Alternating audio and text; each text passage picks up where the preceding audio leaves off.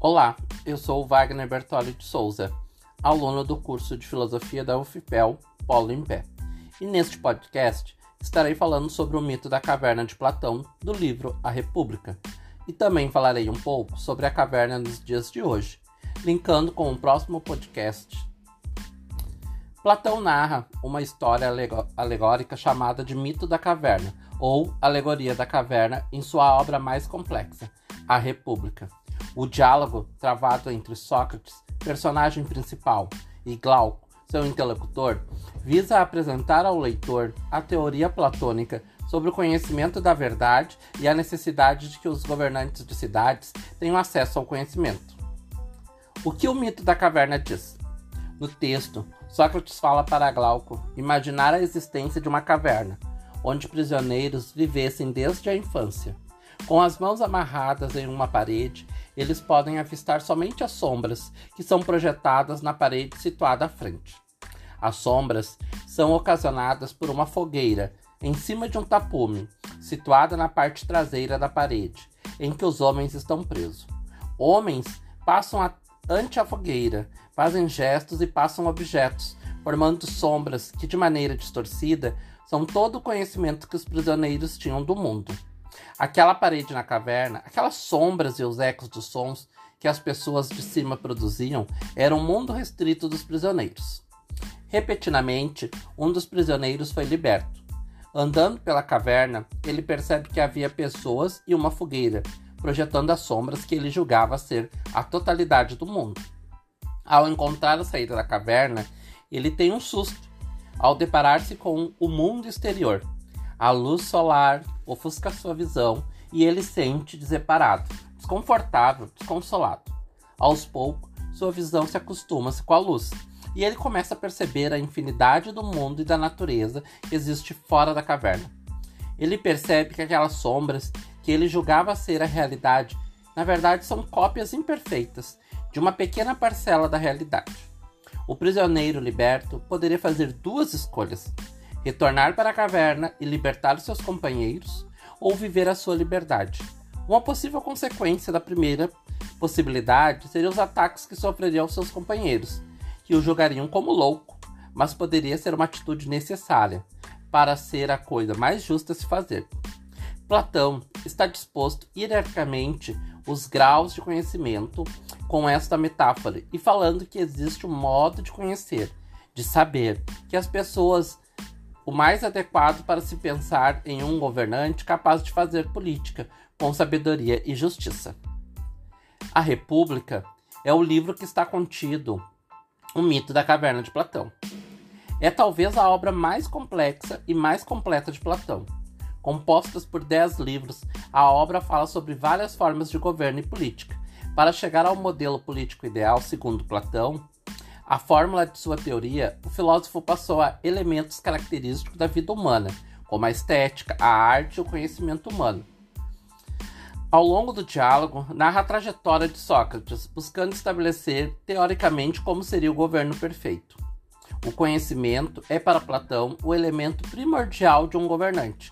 Por isso, no livro 7 da República, Platão afirma que o filósofo deve ser como o prisioneiro liberto da caverna, essas características são fundamentais para o governante a busca pela verdade. A metáfora proposta pela alegoria da caverna pode ser interpretada da seguinte maneira: os prisioneiros da caverna são os homens comuns, ou seja, somos nós mesmos que vivemos em nosso mundo limitado, presos em nossas crenças e costumes. A caverna é o nosso corpo e os nossos sentidos, fonte do conhecimento que, segundo Platão, é errôneo e enganoso. As sombras na parede e os ecos, nunca projetados exatamente do modo como os objetos que ocasionam são. As sombras são distorções de imagem e os ecos são distorções sonoras.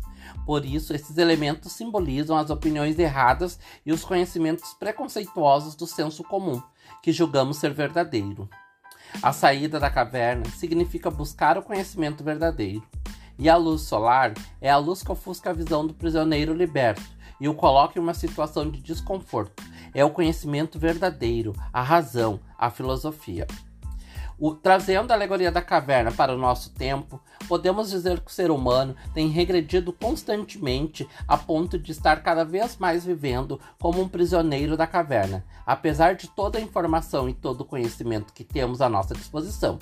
As pessoas têm preguiça de pensar. A preguiça tornou um elemento comum em nossa sociedade, estimulada pela facilidade que as tecnologias nos proporcionam. A preguiça intelectual tem sido talvez a mais forte característica de nosso tempo. A dúvida de Sócrates, o questionamento, a não aceitação das afirmações sem antes analisá-las. Elementos que custaram a vida de Sócrates na antiguidade são hoje desprezados. A política, a sociedade e a vida comum deixaram de ser interessantes para o cidadão do século XXI, que apenas vivem como se a própria vida tivesse importância maior que a preservação da sociedade. As notícias falsas estão enganando cada vez mais as pessoas que não prestam atenção, que não prestam ao trabalho de checar a veracidade e a confiabilidade da fonte de divulgação das informações. Seria isso e até o nosso próximo podcast.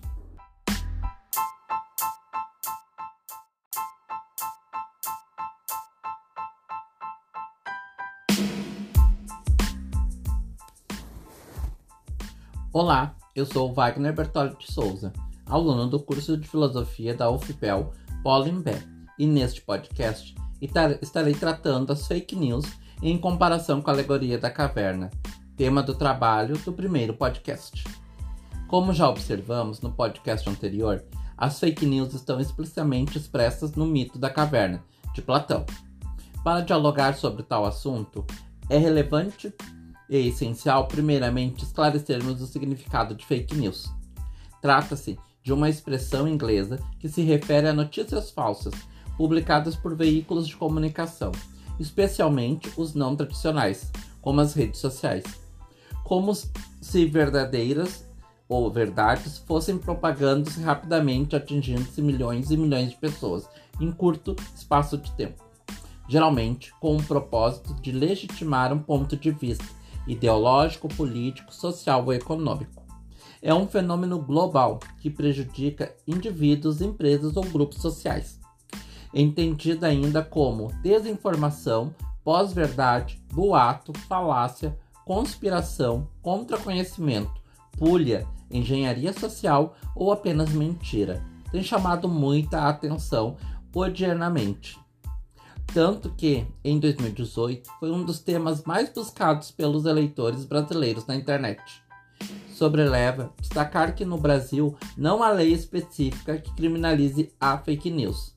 Há, no entanto, leis que punem algumas modalidades de mentira, como a Lei número 9504 de 30 de setembro de 1997, a qual proíbe a divulgação de pesquisas fraudulentas e a Lei 13.488, de 6 de outubro de 2017, que proíbe o falseamento de identidade na internet para veiculação de conteúdos de cunho eleitoral.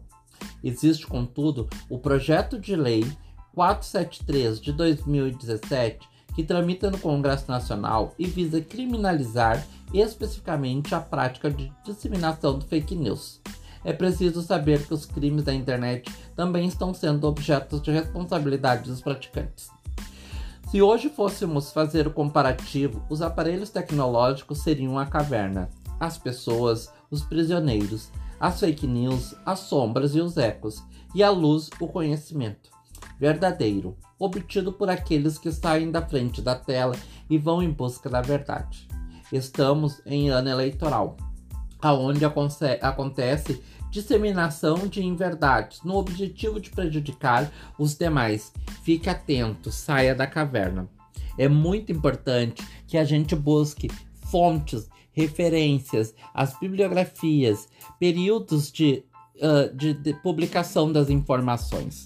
Hoje, a pessoa querendo prejudicar outra, ela pega imagens, recortes de conversas, de publicações de tempos atrás e ela faz uma mudança que contextualiza o período de hoje. Isso prejudica muito a imagem e é uma fake news. Platão, quando trata da alegoria, ele fala justamente nessa parte das distorções de imagem. Na realidade, no mito da caverna, os prisioneiros só veem aquilo que lhes refletem. Assim, quando o prisioneiro se liberta e ele vê a luz do sol, aquela que ofusca sua visão, e começa a lhe mostrar a real, verdadeira natureza das coisas, e, e torna-o pensativo. Se eu voltar à caverna e contar para os demais, eu sou louco, mas eu faço o que seria moralmente correto, ou eu, eu fico nessa minha liberdade aqui e vivo a minha vida. O mais importante é se você receber uma fake news, se você ver uma fake news, não compartilha, não reproduza, não faça parte desse ciclo. O mal morre aonde você parar. Agora, se você vê que uma pessoa está fazendo isso de forma que ela não tem conhecimento, faça o que? Oriente ela, sempre diga, busque a referência, busque a fonte, busque o site, para que ela possa também ter conhecimento de melhorar esse ponto de vista dela. Vejamos nossos familiares que recebem 500 informações via WhatsApp e reproduzem nos grupos de família, ou até mesmo os nossos amigos. A, aquela situação muitas vezes é por ignorância, é por falta de conhecimento e até mesmo por questão de uso da ferramenta. Hoje, as ferramentas como WhatsApp e fake news, elas delimitaram a questões de uso de fake news. Para ter noção, antes se podia compartilhar uma, no uma notícia com 20 pessoas ao mesmo tempo no grupo do WhatsApp. Hoje você só pode compartilhar uma informação de uma para outra. E quando você publica uma, uma informação, ela pode passar no máximo para cinco. Então é muito importante que tenhamos conhecimento disso, porque fake news ela faz mal para a nossa cidadania, ela faz mal para a democracia, ela faz mal para nós cidadãos, para nós brasileiros. Não reproduza. Esse foi mais um podcast. Espero que tenha conseguido me expressar e obrigado. Até o próximo.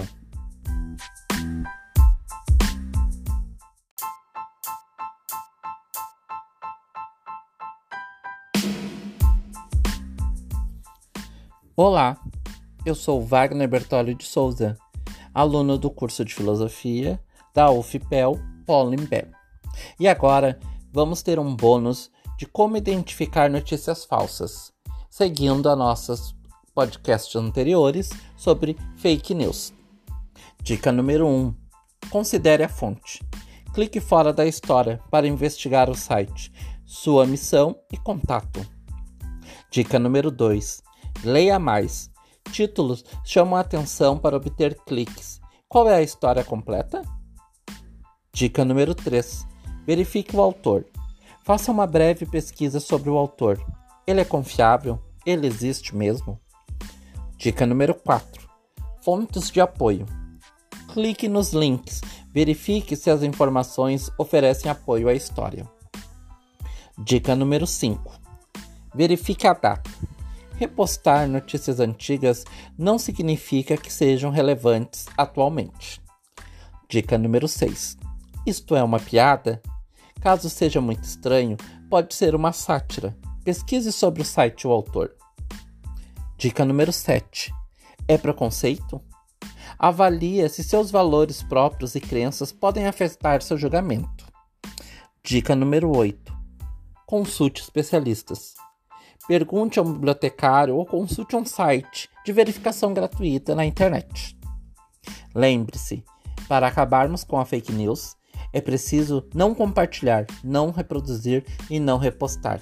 E antes de qualquer coisa, pesquise a fonte. Esse foi mais um podcast de conclusão do nosso trabalho sobre fake news.